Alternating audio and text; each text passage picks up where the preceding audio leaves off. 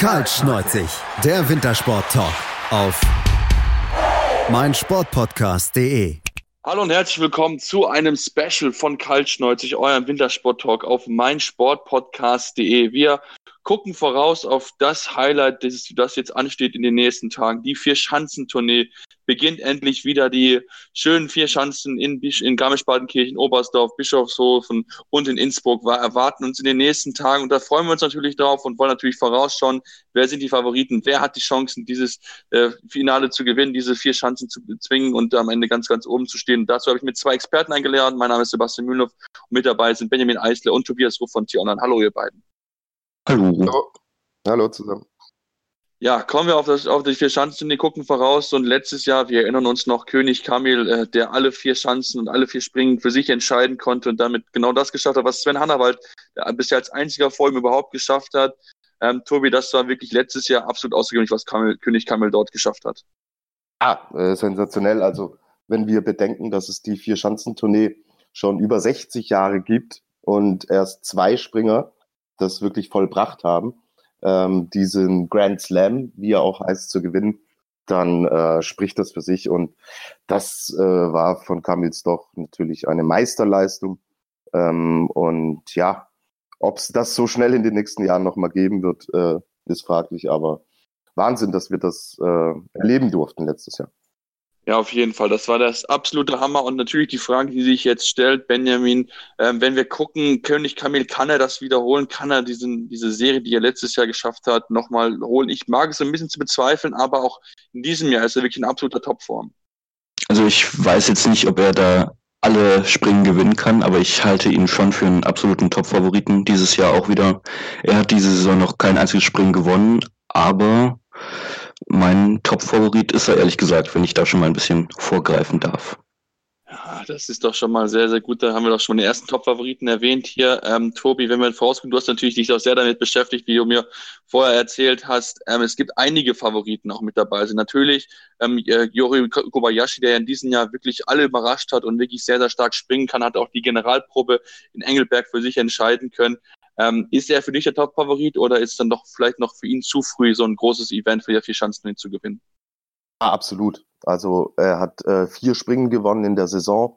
Er hat sich unheimlich stabil erwiesen. Der ganze Flugapparat stimmt einfach nervlich. Scheint er das Ganze auch tatsächlich im Griff zu haben. Ähm, ja, nach dem Saisonverlauf ist er der Top-Favorit auf den Tourneesieg. Aber die Tournee ist ein anderer Wettbewerb. Ähm, die gute Saison hin oder her. Ähm, das, das mag noch nichts heißen, aber auf dem Papier ist er der Favorit. Ja, auf dem Papier ist er der Favorit und ähm, ja, wir haben es ja schon gesehen, die Fischanzenturnier, das angesprochen, ist etwas anderes. Mal gucken, ob er dann noch die starke Form, die er bisher in der Saison gezeigt hat, dann auch dort so zeigen, so, so konserviert hat aus Engelberg, dass er dann auch in den vier Schanzen, die ja auch sehr, sehr speziell sind, dann noch so bestätigen kann. Kommen wir dann zu weiteren Favoriten, die ich auch auf meiner Liste habe. Ich habe schon Kamitsch auch angesprochen, Benny, aber auch Piotr Schiller, sein Landsmann, ist bisher auch sehr, sehr stark gewesen in der Saison. Platz zwei aktuell im Gesamtweltcup. Also die Polen haben direkt zwei Springer, die für sie ganz, ganz heiße Eisen im Feuer sind. Also da können sie durchaus es schaffen, dort vielleicht so mit dem polnischen Doppelsieg die äh, Vier-Schanzenturnier sogar zu dominieren. Ja, es gab ja schon mal diesen polnischen Doppelsieg vor zwei Jahren, müsste das gewesen sein, genau.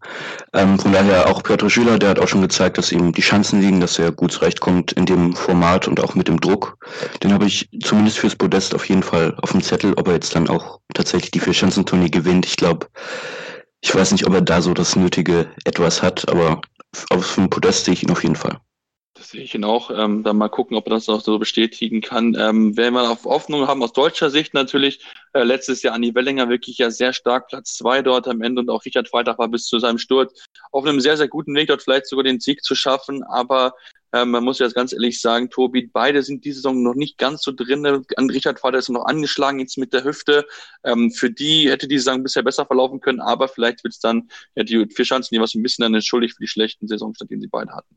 Also bei, bei Richard Freitag habe ich nicht das Gefühl, dass er äh, zur Tournee wieder auf dem Leistungsstand ist, äh, bei dem er in der letzten Saison war. Dafür fehlt es einfach momentan an der Form und ähm, das gesamte System stimmt bei ihm noch nicht. Und äh, dass das innerhalb von, von knapp zehn Tagen äh, mit dem Ende äh, von Engelberg, diesem letzten Springen, der Generalprobe, wo er sich dann, du hast es angesprochen, auch noch an der Hüfte verletzt hat. Ähm, er ist einfach so weit weg von dieser absoluten Weltspitze momentan. Das käme einem Skisprung Wunder gleich, wenn er plötzlich ähm, da wieder ganz vorne reinstoßen kann. Bei Andy Wellinger, ähm, das war so eine kleine Achterbahnfahrt äh, bisher die Saison. Er hat sehr starke Sprünge gezeigt, hat ja zum Beispiel in äh, Kusamo auch das Podest erreicht. Dann waren aber auch jetzt in Engelberg wieder Ausreißer da unten dabei mit einer Platzierung jenseits der 20.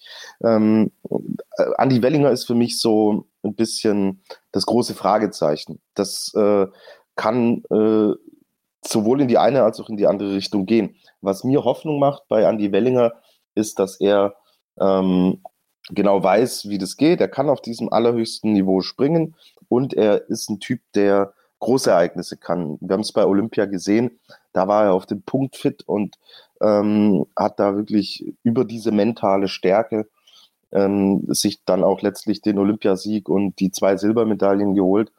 Ähm, ich habe ihn definitiv auf der Rechnung, auch wenn die Ergebnisse bisher in der Saison eher nicht darauf hindeuten. Ja, ich habe ihn auch auf jeden Fall in der Liste, gerade du hast angesprochen, diese Nervenstärke, die er auch gerade bei Olympia gezeigt hat, ist mit Sicherheit etwas, was ihm halt auch so diesen, diesen entscheidenden Tick geben kann, dass er am Ende dann auch vielleicht reichen kann. Gucken wir mal, ob auch gerade am Absprung, wie er selbst sagt, was so nicht so gut ist, dann auch dann, arbeiten konnte jetzt in den letzten paar Tagen und dann, dass dann zur Turnier alles stimmt. Ähm, aber trotzdem muss man ja sagen, aus Benjas deutscher Sicht gibt es einige heißen, einige heißen, Eisen im Feuer mit Karl Geiger, der seinen ersten Weltcupsieg feiern konnte, vor kurzem auch Stefan Ney bisher sehr gut in Form. Also es gibt dort auch zwei, drei andere Möglichkeiten für die Deutschen, dass sie dort auf Podium landen können. Was traust du den anderen Deutschen zu in dem Turnier? Ich denke, Karl Geiger vor allem wird natürlich sehr motiviert da reinstarten, kommt ja aus Oberstdorf, will da natürlich zu Hause dann auch zeigen, dass er verdient jetzt seit dieser Saison als Weltcupsieger unterwegs ist. Ich denke, ähm, beide, auch Steffen Laie, waren sehr konstant über die ganze Saison. Steffen Laie ja auch schon auf dem Podest. Ähm, ich denke, Top 10 ist auf jeden Fall drin. Karl Geiger sehe ich eigentlich auch schon eher Richtung Top 5.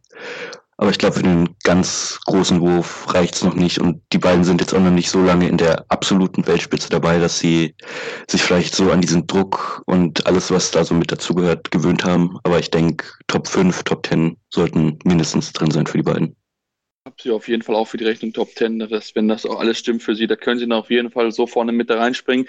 Auch mit dabei, Tobi ist ja wieder Sven, der Severin Freund, der ja auch vor, ich glaube, zwei oder drei Jahren müsste es gewesen sein, sehr, sehr gut bei der Fischanztournee mit dabei gewesen ist.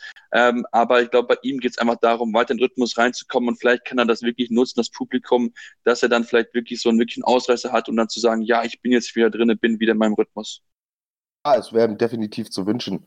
Ähm, Severin tut sich, tut sich noch, noch merklich schwer, was bei äh, knapp zwei Jahren Verletzungspause und de, äh, den Verletzungen, Kreuzbandriss ist für einen Skispringer mit das Schlimmste, was passieren kann, weil ähm, diese Landung einfach dazugehört und ähm, man da wieder das Gefühl finden muss, dann ähm, ist, ist es auch so, dass er immer noch kleine Fehler hat in allen Bereichen, ob das Absprung ist, ob das Anlauf ist, wenn es um die Landung geht, die Flugphase an sich.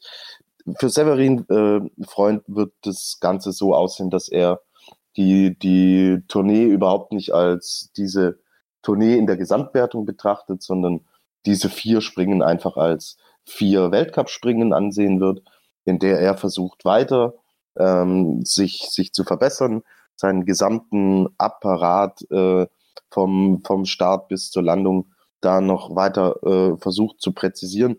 Druck hat er überhaupt keinen. Es erwartet von ihm auch keiner jetzt äh, irgendwelche Wunderdinge. Ich denke, den größten Druck macht er sich selber. Und ähm, er muss versuchen auch, wie du sagst, so ein bisschen die Stimmung mitzunehmen. Und ja, wenn ihm äh, vielleicht der ein oder andere gute Sprung gelingt, gäbe das natürlich dann Auftrieb, auch im Hinblick auf die restliche Saison.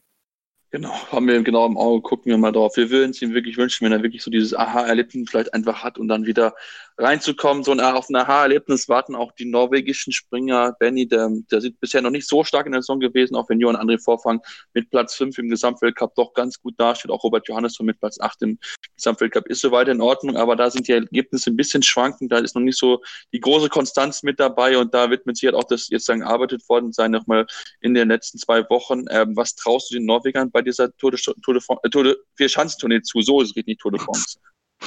Ähm, ich denke, dass beide in den letzten Weltcups eine aufsteigende Form hatten. Vorfang dann eben mit seinem einen Weltcupsieg ähm, in Nischen-Tagil und auch noch mit dem zweiten Platz hinten drauf. Ähm, ich traue beiden eigentlich relativ viel zu. Auch Johansson hat schon gezeigt, dass er zum einen einer ist, der auf dem Höhepunkt sehr fit sein kann. Und auch zum anderen hat er auch gezeigt, dass er die Chancen, der Vierschanzentournee mag, hatte da auch schon ein paar gute Ergebnisse und auch Vorfang, dem ist bisher noch nicht so der absolut große Durchbruch in die Weltspitze gelungen, dass er da dauerhaft vorne mit dran bleibt. Und ich denke, die Vierschanzentournee wird eine gute Chance für ihn da mal zu, zu zeigen, dass er da wirklich zu den aller, allerbesten gehört ich bin, ich bin wirklich gespannt drauf. Die Norweger würde ich nie außen vor lassen, wenn die einmal ihr Fluggefühl finden und das dann wirklich in, acht, in sieben, acht Sprung zeigen können. Dann ist auf jeden Fall mit den Jungs zu rechnen. Ähm, nicht so ganz auf der Rechnung habe ich die Österreicher, da muss ich ganz ehrlich sagen. Wir haben es ja schon angesprochen, Tobi, dass die Österreicher momentan so ein bisschen auf der Suche sind nach ihrer starken Form. Stefan Kraft ist ja der letzte Torsieger gewesen 2014, äh, 2015 und seitdem warten sie so ein bisschen auf den starken Österreicher. Wir hatten es zwar mit Daniel Huber, ähm, aber ich bin ganz ehrlich, so nach der Leistung bisher traue ich ihm nicht, nicht zu, die Verschanzenrunde zu gewinnen. Nein, nein. Also da muss man überhaupt nicht drüber sprechen. Wir haben das ja mehr oder weniger auch ein bisschen, bisschen im, im Spaß, im Scherz gesagt, weil er im Sommer gut war und da auch von, von den Medien plötzlich ähm, gehypt wurde und ähm, die Leistungen im Winter aber äh, sind meilenweit von dem entfernt, was man für eine Top-Platzierung bei der Vierschanzentournee benötigt in Engelberg. Das war ja jetzt das Paradebeispiel. Da ist ihm am Samstag ein sehr guter Wettbewerb ausgegangen, wo er dann Dritter wurde. Äh, und am Sonntag hat er sich nicht mal fürs Springen qualifiziert. Und ähm, das ist, äh, wenn man jetzt bei einem ganz hohen Niveau ansetzt über die Springer, die wir gesprochen haben, ob äh, Schüler, ob äh, Kobayashi, Stoch, auch Karl Geiger, ähm, die sind konstant unter den Top Ten. Und wenn man sich für überhaupt nicht für den Wettbewerb qualifiziert, das zeigt ja, dass äh, da Konstanz überhaupt nicht vorhanden ist. Und ähm, ja, äh, unser kleiner Spaß mit Daniel Huber, der wird nicht zur Realität werden. Ähm, bei Stefan Kraft ähm, bin ich gespannt. Ich fand, dass er auch stabiler geworden ist im Laufe der Saison, dass er konstanter geworden ist. Wenn er mit dem Druck umgehen kann, es lastet wieder mal alles auf ihm. Ähm, das macht es natürlich nicht leichter, aber ich würde den Stefan Kraft da äh, nicht abschreiben. Ich kann mir schon vorstellen, dass wenn er das Gefühl findet und in Oberstdorf gut reinkommt, das ist für alle ohnehin immer das Wichtigste, gut in diesen ersten Wettkampf zu starten. Wenn ihm das gelingt, kann er da ein Wörtchen mitsprechen. Ob es für den Tunesik reicht, glaube ich auch nicht, aber ich traue ihm die ein oder andere gute Platzierung zu. Genau, gerade vor dem heimischen Publikum, denke ich, sollte man ihn nicht außen vor lassen, wenn er da wirklich mit einem ersten guten, gut, ersten starken Durchgang da ist und dann mit den euphorischen Fans, Sie haben es ja gesehen in, in Innsbruck, in Bischofshofen, dann kann er vielleicht wirklich mal einen Tagessieg schaffen. Wer ihm dann zu wünschen, dass er vielleicht auch dann wieder reinkommen kann, dass er noch wieder in die Top-Leistung, Top-Region auch springen kann. Nicht mit dabei sein wird Benny ist Gregor Schlierensauer, der wird aufgrund seiner Verletzung, hat er sich entschieden, nicht mit dabei zu sein, ist auch momentan überhaupt nicht in Form drinne.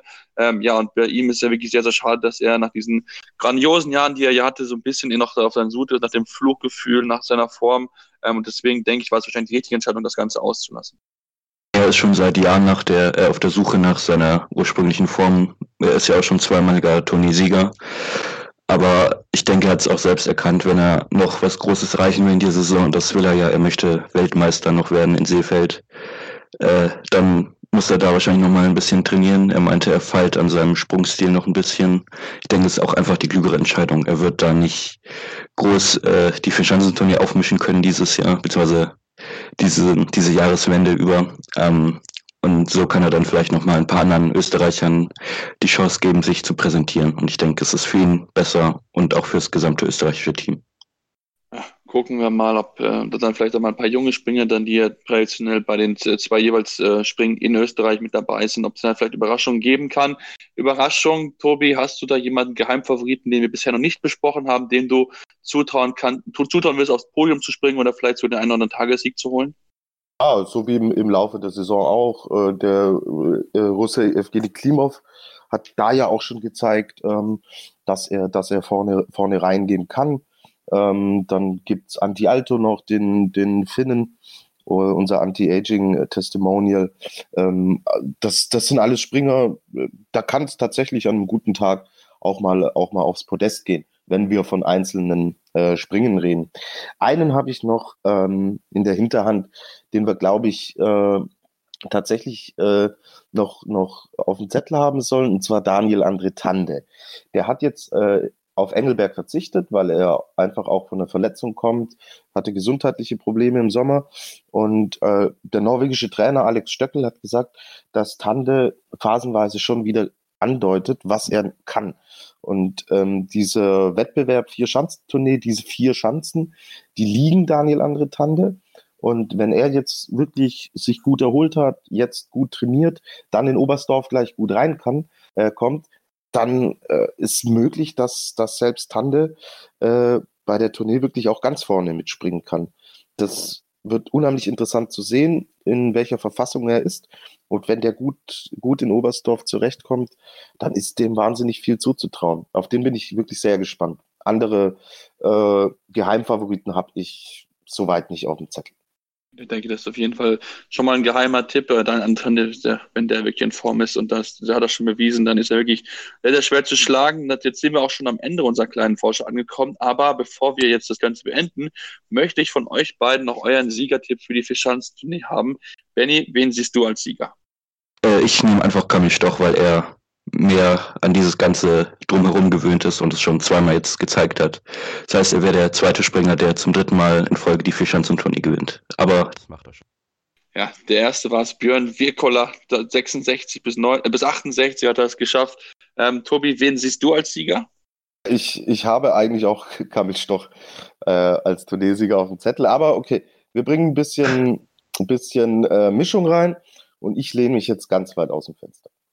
Karl Geiger gewinnt, gewinnt, in Oberstdorf vor heimischem Publikum.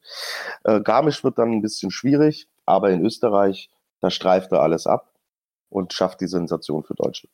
Ich sag Karl Geiger. Okay, das ist doch schon mal, schon mal eine Ansage. Da haben wir auf jeden Fall das genaues Auge drauf, Tobi. Ich muss ganz ehrlich zugeben, ich traue es dem äh, Japaner Ryuyo Kobayashi zu. Er ist mit Sicherheit noch ein bisschen jung, aber er hat mich bisher am meisten überzeugen können und ähm, ich, ich traue dem wirklich ganz, ganz viel zu. Er ist sehr unbekümmert, hat nichts zu verlieren, das muss man ja ganz ehrlich sagen. Er kann nur gewinnen Deswegen sage ich, dass Kobayashi diese Tour gewinnt. Damit sind wir auch am Ende äh, unserer kleinen Vorschau. Es geht ja los am 28. Dezember mit, den, mit der Qualifikation in Oberstdorf und dann auch dem Springen am, 29, nee, am 29. die Qualifikation, so ist richtig, am 30. das Springen in Oberstdorf und dann ähm, entsprechend geht es dann weiter mit dem 31. in Garmisch-Partenkirchen und dem ersten Neujahrspringen in Garmisch-Partenkirchen. Also auf jeden Fall einschalten, denn wir werden täglich darüber berichten. Der Kollege Andreas Thies ist sogar, wenn ich informiert bin, vor Ort und wird uns Stimmen von den Springern liefern und wir werden natürlich dann euch mit den wichtigsten Infos dazu beliefern. Wie sind die Springen ausgegangen? Wie sieht's dann aus? Und natürlich dann am Ende auch wer wird am Ende der König der Vierschanzen sein in Österreich. Ähm, wir sind sehr, sehr gespannt darauf, wünsche euch bis dahin eine schöne Zeit und ähm, auf jeden Fall einschalten, wenn es dann wieder heißt Kaltschneuzig, euer Wintersport-Talk auf meinsportpodcast.de. Kaltschneuzig, der Wintersport-Talk auf meinsportpodcast.de. Wir klingen nicht nur gut wenn wir direkt am Spielfeldrand stehen. Die Adler Mannheim bleiben der Tabellenführer in der deutschen Eishockeyliga. Oder direkt von der Schanze berichten. Wir haben einen spannenden ersten Durchgang gesehen. Bei den Springern Kamil Stoch führt vor Zielen Bartol. Wir sehen dabei auch noch gut aus. Borgia Sauerland ist offizieller Ausstatter von meinsportpodcast.de. Borgia Sauerland. Berufsbekleidung, Arbeitsschutz und mehr auf borgia-sauerland.de.